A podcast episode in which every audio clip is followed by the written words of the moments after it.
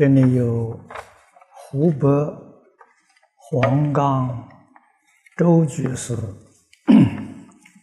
代表大家问的有十二个问题啊。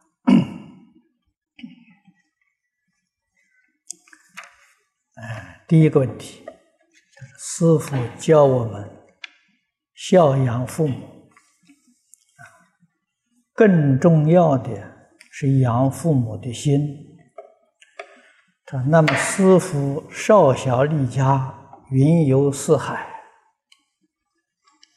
啊，儿行千里母担忧，啊，我们学佛不吃肉，不看报，不玩乐，长辈家人同样担忧，请问？这算不算是孝养父母？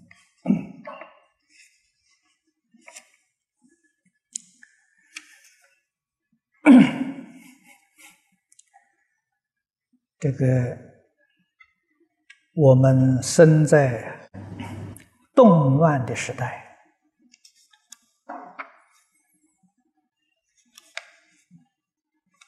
有时候。是亲人没有办法团聚的啊，在这个这种情形呢，可以说是在我们这一代就非常普遍。抗战期间。我们都是在学的儿童。那个时候，中国跟日本人作战，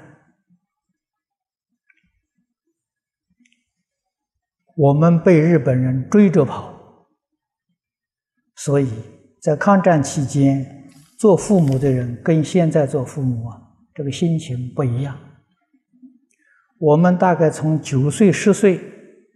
就要被家里父母训练的过独立的生活，啊，也就是说，日常生活啊，这个煮饭、烧菜啊、洗衣服这些，通通要学会。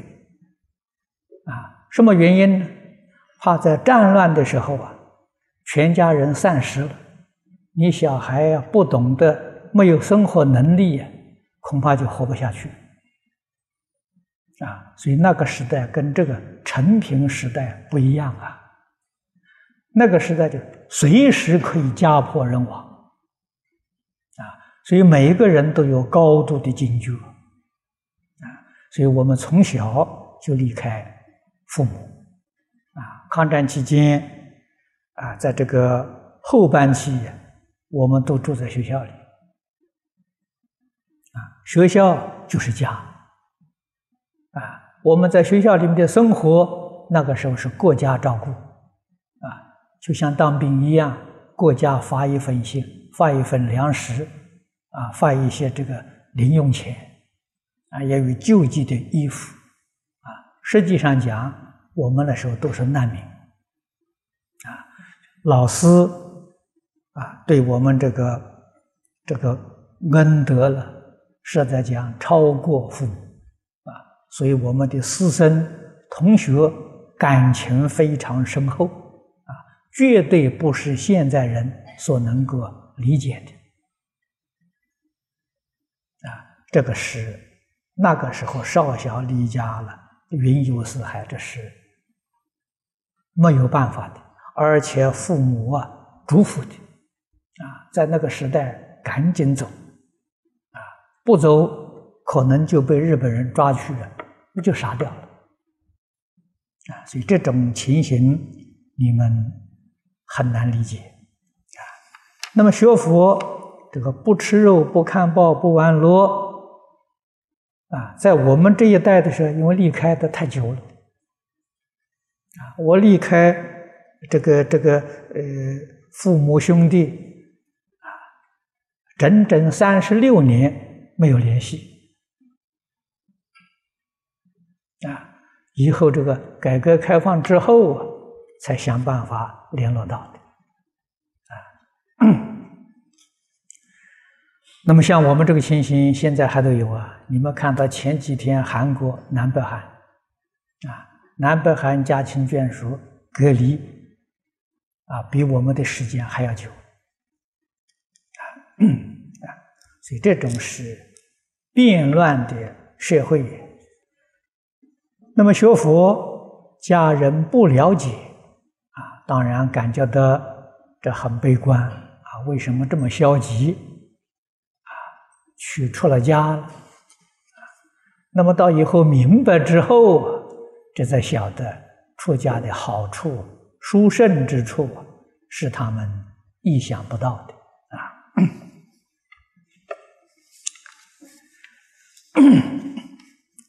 第二个问题是，师傅说，一个人修学，既要好老师，又要好的同参道友。他说：“我有好老师，难找啊，好同参道友，也没有时间去找。说在家独修行不行？这个老师跟同学啊，古人说的很好，可遇不可求啊，啊，我们要刻意去找啊，很难找得到啊。那这个都是缘分。”但是一定要有求的意愿啊，要有求老师、求同参道友的意愿啊。有这个意愿呢，你才会遇到。如果你连这个念头都没有啊，你就不会遇到了啊。为什么呢？有这个念头就有感啊，有感呢就会有应啊。有感还没有应的时候啊，那是我们自己有障碍。啊，所以是业障啊，业障消除之后啊，感应就会现前啊，所以决定要有求的这个意愿啊。如果实在遇不到呢，那么在家里自己好好的修学，哎，也是很好的啊。第三是我们黄州有一些同修。经常请其他法师讲开示，啊，我都不愿意去，并劝他们也别去，这样对吗？啊，那恒顺众生又怎么讲？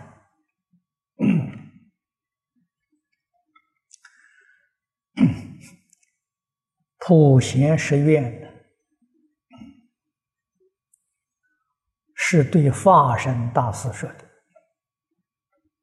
化身大事可以说都已经成了佛了，啊，不过不是圆满的佛，啊，就都是化身如来啊。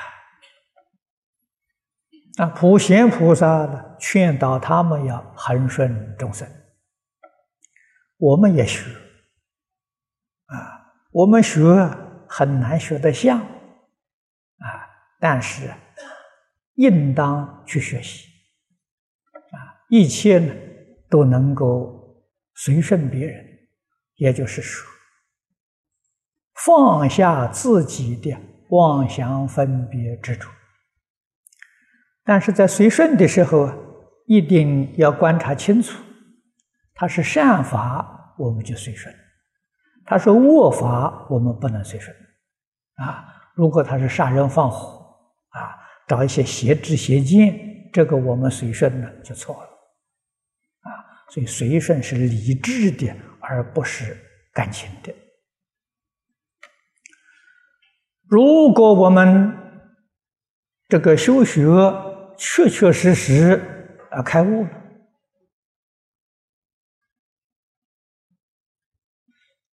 所有一切众生讲经说法，我们都可以去听。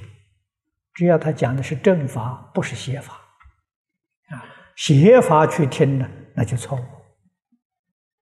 啊，正法去听，虽然跟我学的法门不一样，我们也应当去，啊，这是叫做庄严道场，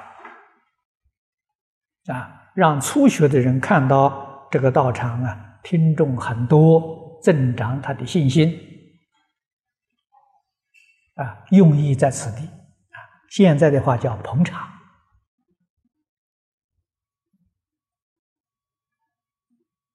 啊，甚至于初学出来讲经的人，我们也都应当要捧场啊。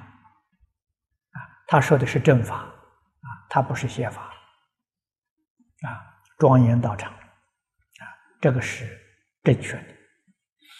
如果自己功力不够，听别人讲其他法门呢，我们这个心底呀做不了主，会跟着去了，那这个就不可以了。啊，这是你没有定力啊，你修学没有基础啊，那么在这种状况之下呢，就不许过。啊，你不去是正确的，啊，你去不受影响。这是正确的，但是一定要辨别这个邪正，要分清楚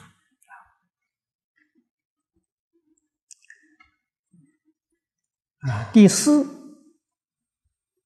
他说：“师傅叫我们转六十为妙观察智，怎样转？啊，譬如我单位呀，准备新建一个三星级的宾馆。”交给我负责，我历时八个月设计了十四个建筑方案，只选一个啊，不分别怎么选呢？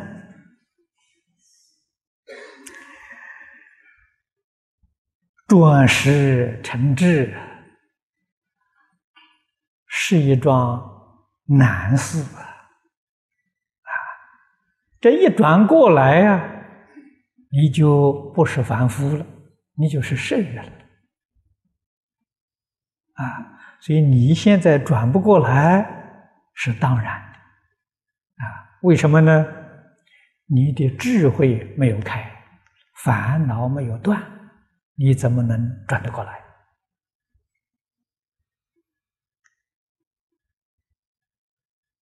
啊！这一转过来呀，不但六道轮回没有了。十法界都没有了啊！连阿罗汉、辟支佛、全教菩萨都没有转得过来啊！但是我们一定要知道啊，不转世成智就出不了十法界啊！可以出六道轮回，出不了十法界。要想出十法界啊，入这个华藏世界啊，这是做化身大事，那一定要转世成智啊！转世成智，转烦恼为菩提呀！啊，世事烦恼啊！啊，那么你现在这个这个呃单位。叫你做的事情，你就规规矩矩、老老实实去做就好啊。这个转世成智的事情呢，最好是到西方极乐世界跟阿弥陀佛学啊啊，在我们这一生当中是决定做不到的啊。我们只求老实念佛，往生净土啊。到西方极乐世界呢，再转八十成四智。分成两个阶段来办呢就好。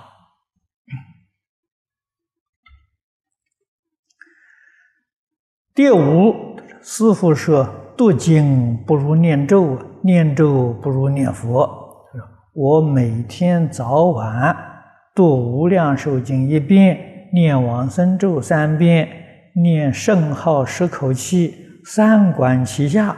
其余时间专看你老人家讲经说法及开示，这样修学是否妥当？这样修学很妥当啊！这个念经不如念咒，念咒不如念佛，不是我说的，是古来祖师大德了。劝人念佛，啊，劝人念佛的话，啊，这个用意在什么地方呢？在专精，啊，功夫啊越专啊，专注啊，越得力啊。所以修行的总纲领，我们总是要记住：就戒定慧三学啊，这个是佛法的总纲领。不仅是释迦牟尼佛，十方三世一切诸佛啊，修行正果、教化众生都离不开这三个原则。这个戒呢，就是如法啊，守规矩、守法啊，守规矩、守法了，你就能得定。定是修行的枢纽啊，定到一定的程度啊，他就开智慧啊，智慧是我们学佛的目标啊。这个纲领呢，总需要知道啊。那么我们现在只能够说，依照规矩方法来修学啊。这个地方求定啊，甚深的禅定是不容易得到的啊。但是很浅的定啊，我们经宗里面讲的。功夫成片啊，这个功夫成片是很浅的小定，我们一定要能够得到啊！你的功夫成片，这个往生就有把握了啊。那么有人问，什么叫做功夫成片？啊，功夫成片是个什么样子？啊我们简单讲呢，你一天到晚心里面呢只有一个阿弥陀佛，除阿弥陀佛之外呀，事出世间一切事都不放在心上，都真正放下了，这就叫功夫成片。啊，如果心里面还掺杂着别的事情啊，牵肠挂肚的事情，你功夫成片就破坏了。啊，这个是最简单的说法。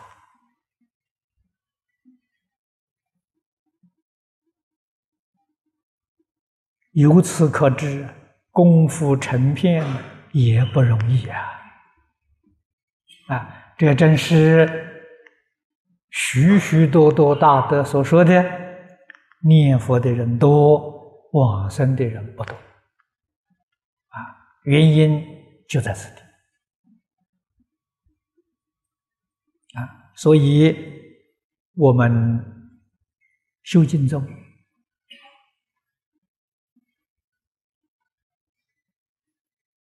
也可以把它分成几个阶段。啊，我们现在在外面教学，也有这么一个概念，啊，对年轻的人，啊，对现在还有家庭，啊，还有工作，啊，还有责任没有完这个完成的这些人，我们的重点是把。佛法介绍给他，啊，认识佛法，认识大乘，认识经宗，啊，他可以在他空余的时候，啊，他有空闲的时候学习，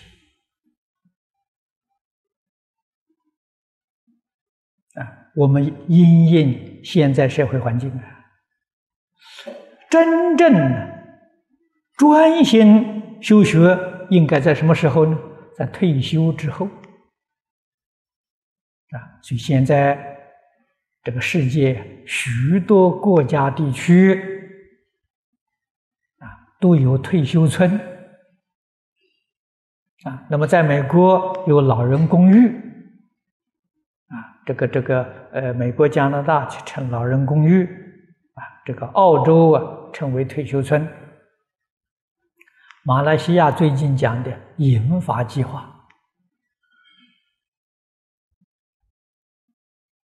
啊，这些人他工作已经放下了，啊，进入养老的这一个阶段呢，那应当是专修。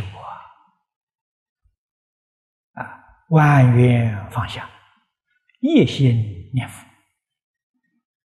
啊，一面念佛，这以念佛为主，啊，一面要听讲经，啊，为什么还要听讲经呢？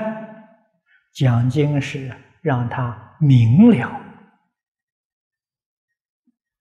事实的真相，认识西方极乐世界，坚定他的信心愿心，用意在此地。啊如果他的信愿非常坚定，经就可以不必听啊。所以这个老人退休村呢，我们想到最理想的呢，他应该有个讲堂，有个念佛堂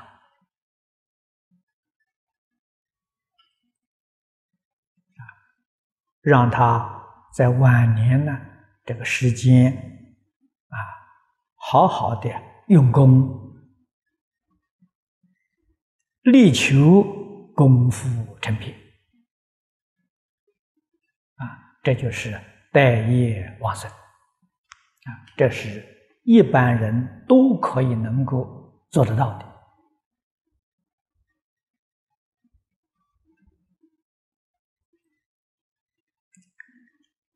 第六个问题，早晚诵经念佛。做课的时候，经常有一些莫名其妙的响声，甚至于突然见到异常现象，啊，使人心惊肉跳。又如今年农历七月上旬的一天深夜熟睡时，突然呢，土雷似的巨响。啊将我的孩子从床上啊惊到地上，全家三人不由自主的吼成一团。第二天，别人都说没有什么声音，这是什么缘故啊？如何克服？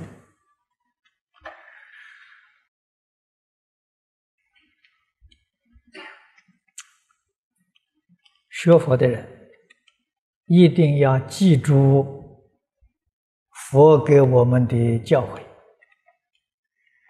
这个《金刚经》上说的很多了，告诉我们：凡所有相，皆是虚妄。啊，你这个一个大的音声都把你吓成这个样子，你怎么能往生呢？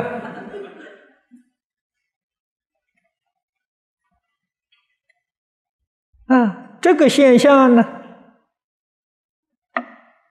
也许他正在考验你的功夫啊！啊，说实在话，这个功夫不得力的时候，我们修学没有魔障；功夫稍微得力的时候啊，哦，魔障就很多了。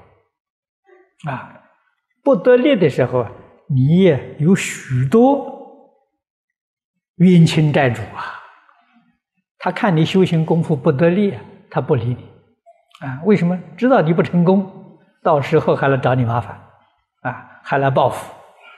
如果你修行功夫得力，他慌了，他慌张了，你要到西方极乐世界去做佛去了，啊，那你过去欠他的命，你还没有还他的命，欠他钱还没有还他的钱，你要走了，这还得了啊？啊，所以。这妖魔鬼怪都来了啊！那么这种情形自古以来都有啊，也是我们常识能够理解的啊，就跟我们一般人一样嘛啊，平常有过节啊，或者有债务啊，哎，看到你也无所谓；如果看到你要移民出国去了，他就慌了。那出国我到哪里去找你啊？想尽方法的时候，赶紧先要讨债啊！啊，这个这个这麻烦都来了啊。那么这个往生只是超越六道轮回，超越十法界啊，所以六道里面的冤亲债主啊，是会来找麻烦的。因此，佛教导我们，我们每天你看课诵也好啊，念佛也好。听经也好，我们都把这些功德回向给冤亲债主，啊，上报四重恩，下济三途苦，啊，希望他们明了我们的成就对他有利益，啊，我们成就了就是报恩，啊，就是还债，啊。这样诚心诚意去做，减少啊冤亲债主的障碍。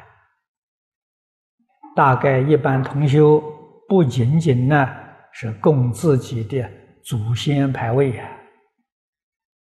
啊，我看到有不少人供冤亲债主的牌位，啊，由此可知，我们确有诚意。啊，过去所做的是迷惑颠倒，啊，愚昧无知造下的罪业，啊，现在学佛明白了，总希望这个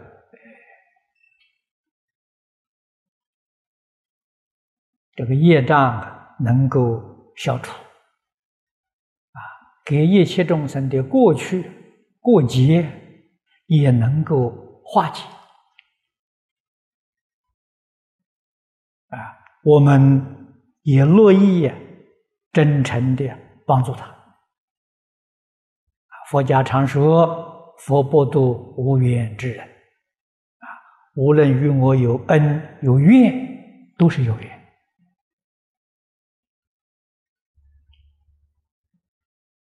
啊！有缘就是有关系。比较容易接近啊，这帮帮助啊就方便了啊，所以总有要帮助一切冤亲债主的宏愿啊。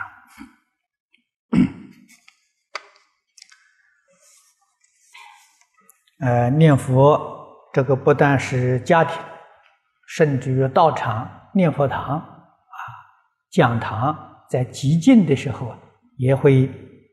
有这些声音，或者有这些现象，啊，这很多很平常，啊，那么由此可知，我们的讲堂、念佛堂，啊，我们肉眼凡夫只看到我们有多少人在念佛，我们肉眼看不到的，比我们看到的人数不知道要多多少啊！你听了不要害怕。啊，这些都不是，都不是找麻烦的啊，都是很有善心的，有善根，有福德的啊。我们大家在一起共修啊，所以有的时候哎，会见到他们啊，会感觉到他们呃有动作。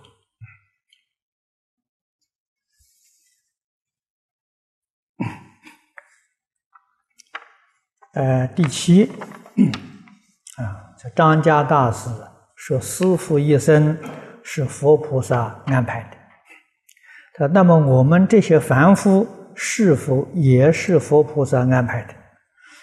若是的，如何不安排成佛？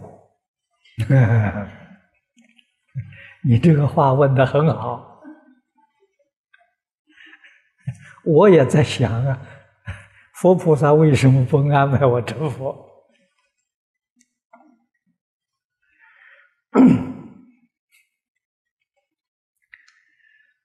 这个里面一定要了解清楚啊！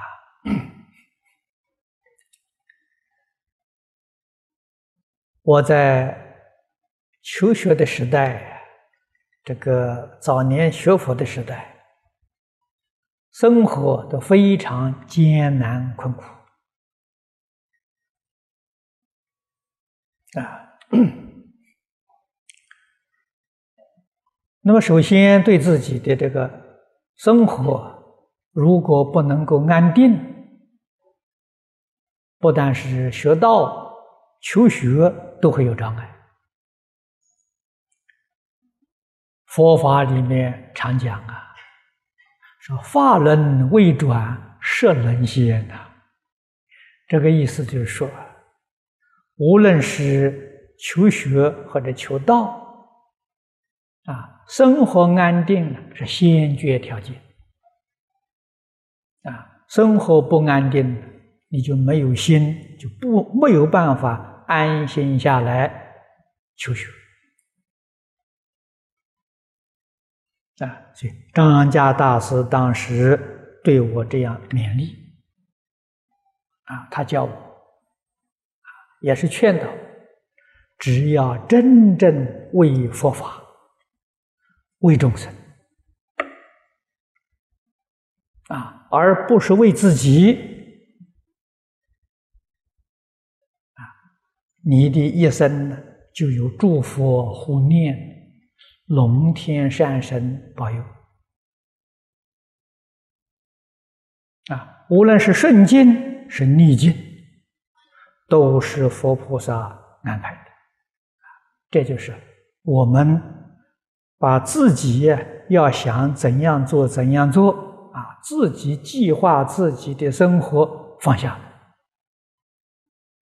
从来不再为自己去想了。这佛菩萨安排。如果我们自己还在计划，还在想怎么做怎么做，佛菩萨就不要操心了。看到哎，你自己会办，我就省事了。哎你自己什么都放下，他不管不行啊！他就得要照顾。啊，这是张家大师教导我。我想了想了很久，最后想的说：“哎，还是不要自己操心的好。”啊，让佛菩萨操心，自己操心挺累的啊。啊。这是要真正信得过佛菩萨才行啊！如果对佛菩萨没有信心的，你很难做得到啊！要有完全的信心啊！《楞严经》里面所谓的“将此身心奉承刹，是则名为报佛恩”呐！啊，决定不再为自己。活在这个世间，也是为佛法、为众生活着的，不是为自己啊！这样才能真正得诸佛护念啊！这个你的生活才是佛菩萨替你安排，一切都随缘啊，没有丝毫勉强啊，这样就对了。那么如果，我们一般人也想让佛菩萨安排自己的生活，那一定要发心啊！如果你不发心呢，啊，你的心发的不勇猛，啊，发的不真诚，你的一生是业力安排的啊！这个就是世俗人讲啊，命运安排。啊在佛家不讲命运，业力安排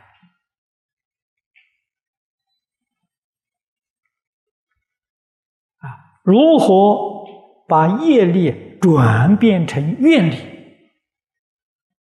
真正转变成愿力了，那就是佛菩萨照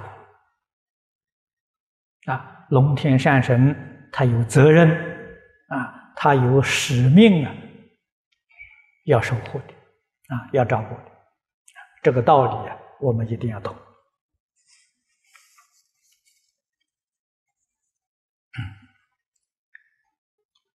第八，无论是西方极乐世界还是娑婆世界，生命啊，好像是永恒的，不生不灭，不增不减，是否有个定数？若是有，是谁确定的这些定数？你前面几句话讲的很对，啊，生命确实是永恒的，确实是不生不灭、不增不减。既然不增不减，哪来的定数？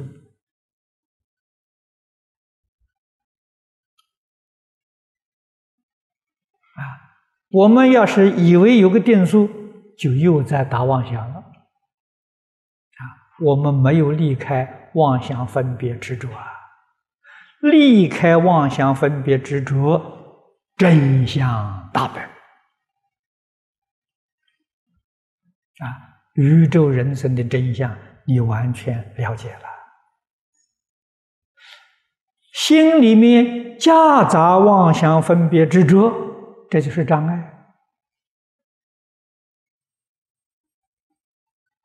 啊！障碍我们见道啊！什么叫见道呢？明了宇宙人生真相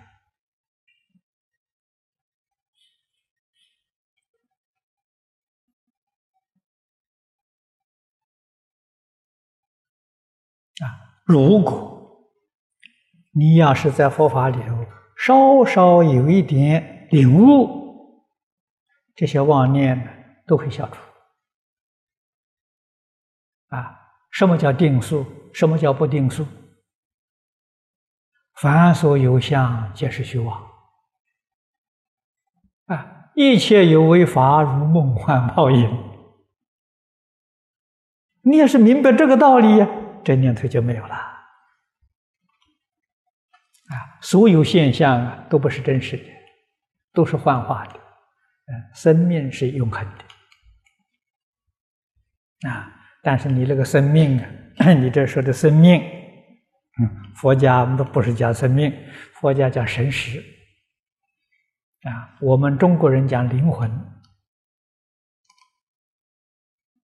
啊，这是永恒的，不生不灭呀，啊，六道众生呢，随着业力呀去投胎，在六道里头舍身受身。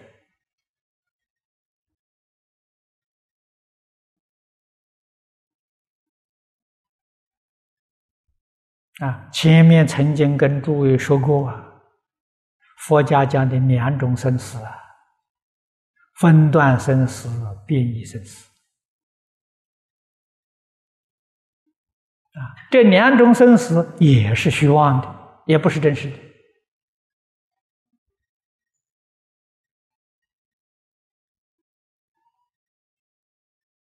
啊，但是这个虚妄。必须转八十成大圆镜智，你才能真正了解。啊，没有转八十成四智的时候，你还是免不了堕在妄想分别执着之中啊。那么这只有程度上的前身差别啊。那么由此可知，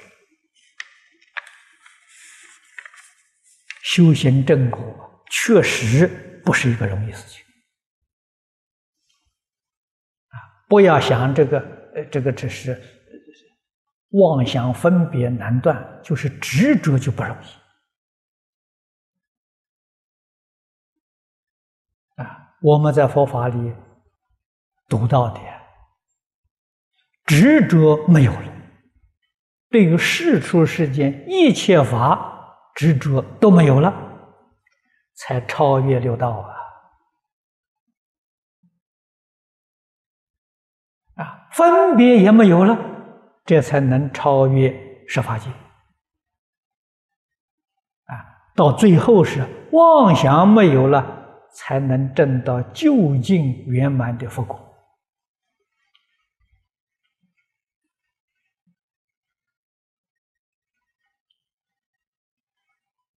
佛是叫我们破执着、破分别、破妄想。那么法相宗讲理讲事都讲的很多，啊，讲的非常微细，啊，这是教化众生的一种手段，你不是要喜欢想吗？啊，就出了很多题目让你想。想到最后，你不想想了，就放下了。啊，所以说思境还原呐，用的是这个办法。啊，喜欢用头脑的人，喜欢用思维、用思考的人，法相宗；不喜欢用脑筋的人，有些人不喜欢想啊，太麻烦了，我不要想。啊，信宗叫你不要想。相宗叫你拼命去想，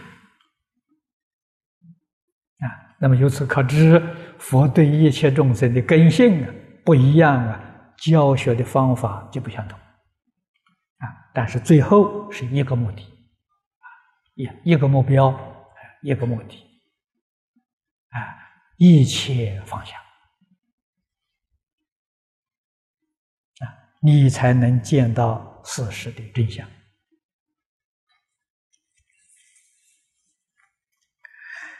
下面一个问题：如何辨别正法道场？如何辨别正法正教？你这三个问题可以合起来讲，啊，这就是一个“正”字，啊，怎样辨别正邪？啊，释迦牟尼佛。教给我们的四义法，是让我们自己有一个辨别邪正的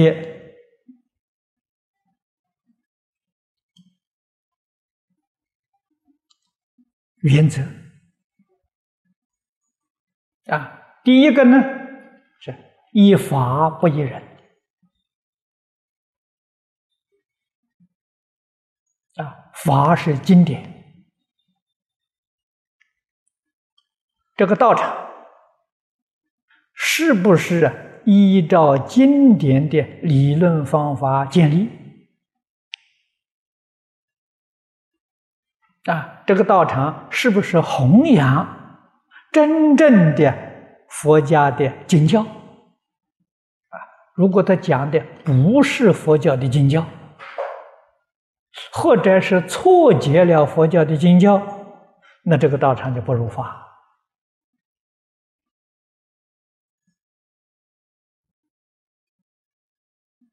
啊。所以首先要问呢，他这个是不是如法啊？佛教经典的标准一定在大藏经啊，我们要以大藏经为标准啊。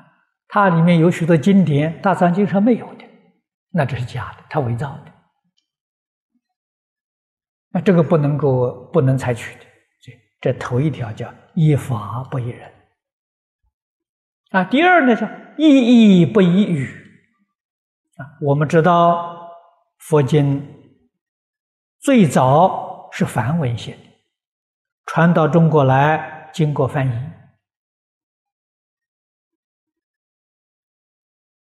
啊。这翻译呢？文字不一样，言语不一样，可不可以相信呢？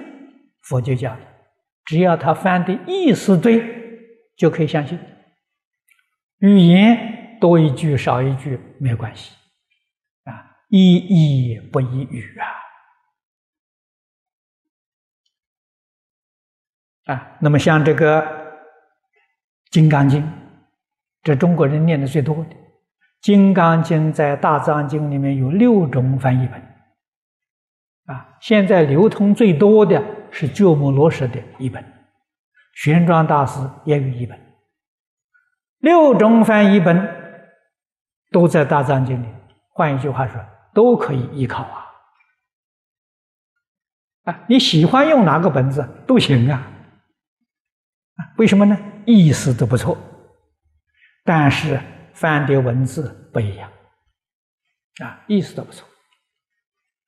这样一来，就让我们对于不同的译本啊里头不同的这个翻译文字，我们就不会怀疑啊，不会诽谤，我们都同样的尊重它。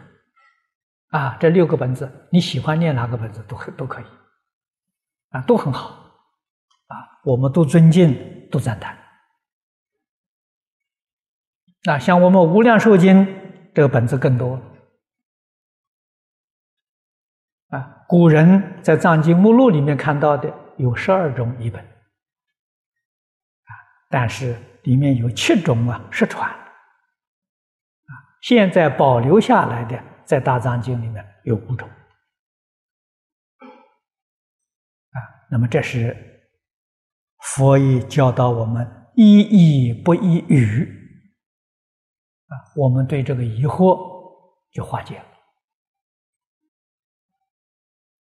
了啊。第三教给我们一知不一时，这一条很重要啊，智是理智。识是感情啊，学佛不能感情用事啊，感情常常产生错误，一定要有理性啊去判断、去观察啊。幕后一条教给我们了：一了义，不一不了义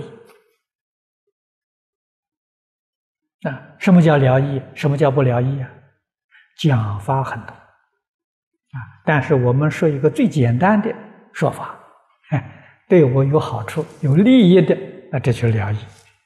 我学了啊，对我没有好处，我都用不上，那就是不了啊。所以学了一定要有用处啊，就像你在学校念书啊。啊，你想将来在社会从事于哪一个行业？你去学某一门知识，啊，学某一种技术，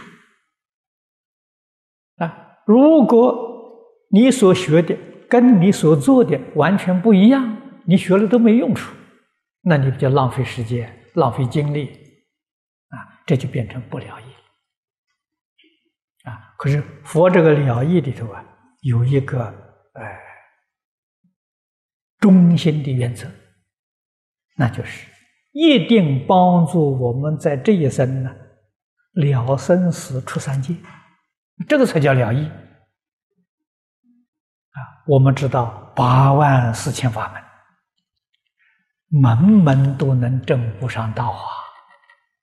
所以《金刚经》说啊，法门平等，无有高下啊。这是从理上讲，法门虽然平等，我们根性不平等啊。有许多法门，我们学起来非常困难，很难做得到。一定要选择适合自己根性，确确实实能够帮助自己在这一生当中。达到了生死出三界的目的，那这个法门对我讲就是了义。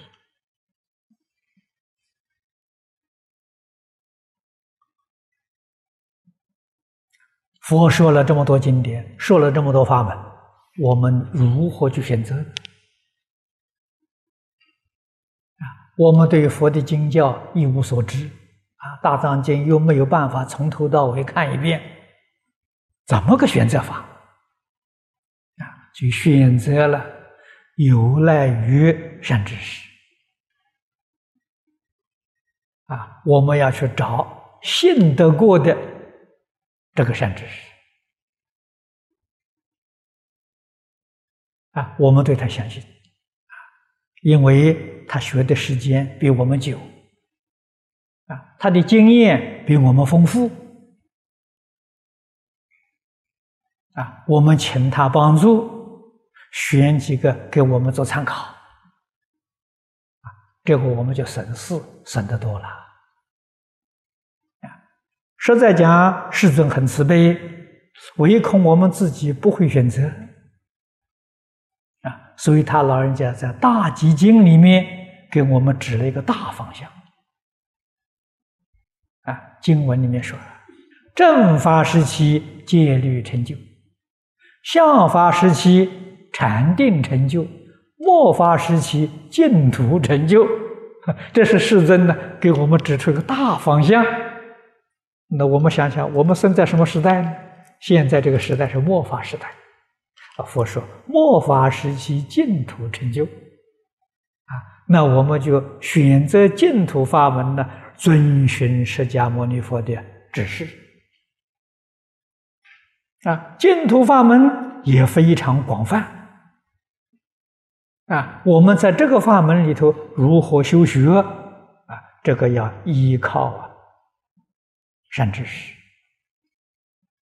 啊，善知识里面有现前的善知识，现在的有以往的善知识。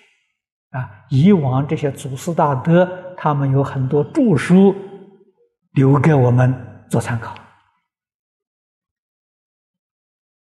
啊这个样子才帮助我们选择一个正确的法门啊。那么这些正法，道场的正法，决定是有道风有学风，这是正法道场啊。道风是什么？修行，他有他们修行的方法。学风啊。是研究、探讨教理啊，我们今天讲经教学啊，这是学风啊，学风道风都不违背经教，这就是正法道场。啊如果这个道场里面有教没有修啊，只有天天讲经说法，没有修行，算是半个正法道场啊。有修行没有讲经说法啊，也是半个正法道场啊，不是一个圆满的。啊，圆满的一定是道风学风啊并重。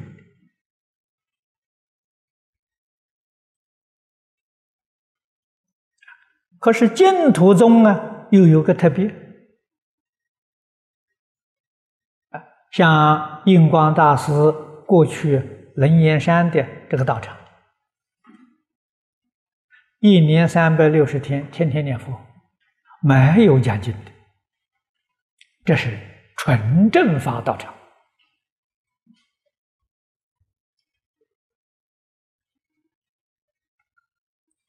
只有净宗可以。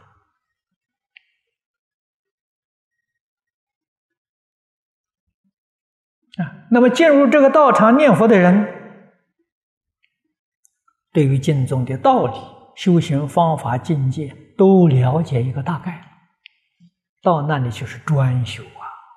不必要再讲了，那讲经打相差啊。那么，为什么我们现在一定要解学病这个这个病重呢？解行病重呢？是我们现在进入念佛堂念佛的人信心不坚定，还有怀疑啊，还会见异思迁，所以不能不讲经。啊，不能呢，不在教下上奠定信心、愿心的坚实基础，是这么个原因。啊，所以邪正呢，一定要从这个地方去观察。嗯，更进一步的观察呢，就他是不是真的做到了？啊，那就是不管是哪一个宗、哪一个教派。啊，也不论大乘、小乘、显教、密教、宗门教下，他要真正的如理如法的修行，这是真的。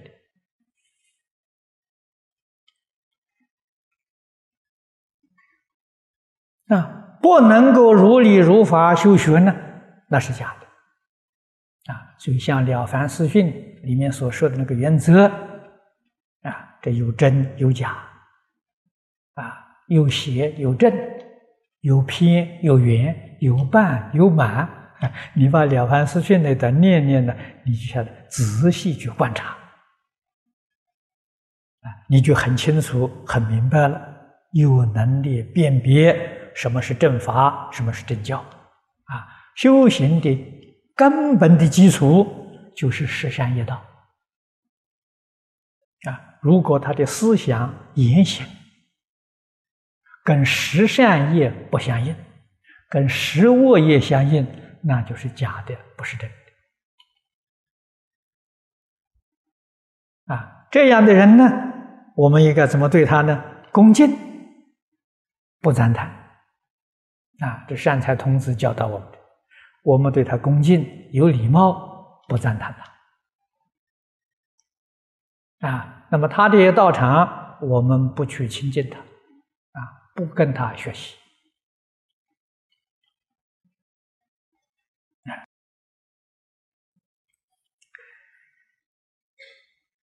啊，下面问题啊，第十个问题，师父教我们受持读诵为人演说。我们介绍佛法，弘扬净土，有人信，有人不信，啊，有人与宗教法轮功扯在一起，甚至啊诽谤。请问我们是否有罪？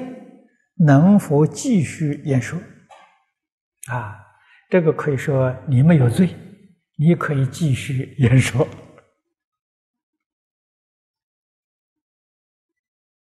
啊。我们把我们所学到的，我们学多少说多少，没有学的、学到的、不知道的，他来问，我们就回答：这个我还不知道，我还没有学到。啊，这个绝对没有过失。啊，孔老夫子说的很好：知之为知之，不知为不知。啊，千万不要强不知以为知，那就容易啊出错误了。啊，就自己知道的答复，啊，这样就非常之好啊！要把佛法热心的介绍给人，啊，他信很好，他不信也很好，为什么呢？阿弥陀佛总听到耳朵里去了嘛，是一粒耳根，永为道种啊！我们知道，现在不信呢，也许来生来世啊，你就会相信啊！我把这个种子。种到你耳根里面去了啊，拔也拔不出来啊！这个法轮功决定不是佛教啊。那么我听一些人跟我说，就是法轮功讲他的，他是在佛法之上啊，啊，所有一切佛都不如他了，那这是假的。啊，我们在经典里面看到的，啊，他真的要成佛了，佛跟佛平等的，啊，佛佛道同，啊，没有哪个佛在高，哪个佛在下，没有这个，绝对没有。成佛之后，也没有先佛，也没有后佛，啊，他是平等的，啊，古人有个比喻，啊，像这个江河里面的水一样，流到大海就平等。啊，你流到大海的海水，你说哪个水先来的，哪个水后来的？没有了，都没有了。啊，所以真正有成就的人呢，心地是慈悲的，啊，心地是平等的，啊，如果还有高下之分，啊，这高下之分呢，里面就共高我慢，啊，共高我慢决定是凡夫才有的，那是严重的烦恼啊。他贪嗔痴没有断，他是凡夫，啊，这个是冒充佛法的外道，啊，我们要把它认识清楚啊。呃，下面是一个问题，他说读《无量寿经》，有些字读音不知是否准确，如“行”啊，“行”有的时候念“恨”啊，“乐”有的时候念“要”。有几种读法，读错音是否影响效果？这算不算做语言文字像？这不是做语言文字像，一定要把音念准确啊！如果自己没有把握呢，问问别的同修啊，要看上下文的语气啊，你就知道应该念什么音啊。第十二个问题：这经中有哪些门礼门规？特别是对在家居士，如建佛堂、烧香供佛、拜佛、诵经念佛，包括给师傅写信、布置称呼和格式啊，呃，这些问题你问问呐，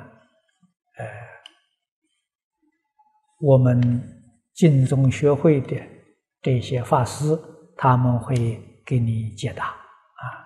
那么至于啊，对师父写信这些称呼格式啊，好像佛门里头也有一个小册子啊，呃，可以找得到啊。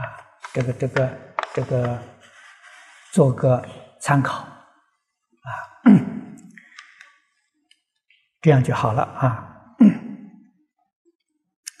请师傅常住于世，讲完华严，讲完无量寿经，培养更多的弘法人才，普度众生。这个事情我也是愿，也不攀缘，也不勉强啊。如果有这个机缘的话呢？我确实希望把《华严经》讲圆满啊！过去我的老师发了这个愿啊，他说他要把《华严经》讲圆满，然后再讲一部《弥陀经》，他就往生啊。结果他《华严经》讲了一半，他就走了啊。那么这个当然有他特别的缘分。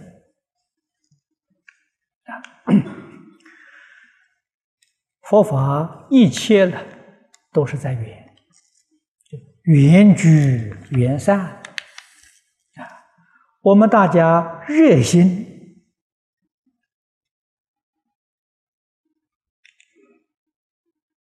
弘法修法啊，依教奉行啊，就能够。转业报身为愿力身啊，业报不自在，愿力就自在了啊。愿力虽然自在，这老师自在呀，可是大众不自在啊，大众啊。要有人真肯学！佛师门中不是一人呐啊！那么李老师为什么《华严经》讲一半他就不注释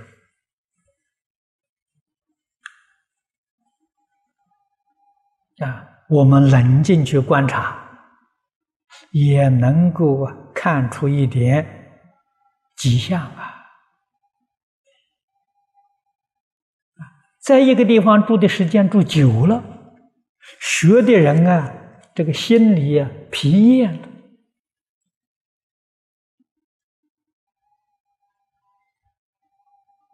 啊，那么他有没有办法找一个新的地方？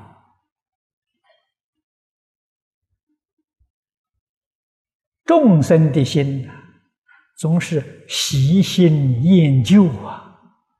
你看，在一个地方。讲经说法说了三十八年，说的人听众都讨厌了，那那那怎么能不走呢？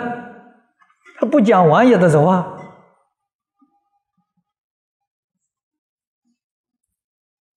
啊，这个道理我们要懂。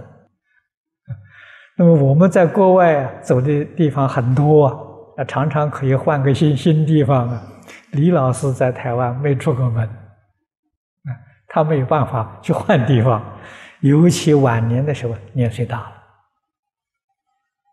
啊外面人也不敢请。虽然他身体很好，总是年岁大了，啊，请的时候责任太重，啊，万一照顾不周到，他往生了，那请的人这个这负负担不起，啊，所以到台中去看他的人很多，啊，请他出去弘法的人呢几乎没有，这这是有特别的原因啊。下面有一位台湾台北关居士，请问他说：“弟子读《无量寿经》有一个疑问啊，他说在法藏因地第四种，世间自在王如来在世教授四十二劫，其时间计算是否如下？人命从十岁到八万四千岁，每百年增一岁。”啊每一正减为一小节，如此推算，啊，四十二节时间为五百多亿岁。但世间自在王佛说法千亿岁，如此一来，是否有矛盾的现象？啊，或者为弟子计算错误？恳求老法师慈悲开示。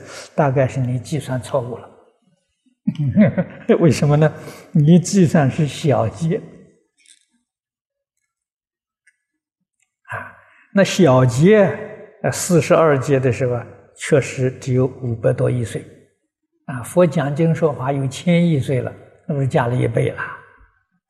要知道，佛经上讲的这是大劫啊，这个二十个小节是一个中节。四个中节是一个大节，啊，它的寿命是四十二节是大节，这个时间非常非常之长，啊，所以千亿岁说法了，要像我们现在这个人间寿命来讲啊，啊，人寿就算百岁来讲吧，千亿岁说法大概也不过就是一年吧，啊，就像这种这种情形一样。啊所以不是用小节来计算的。好，今天就讲到此。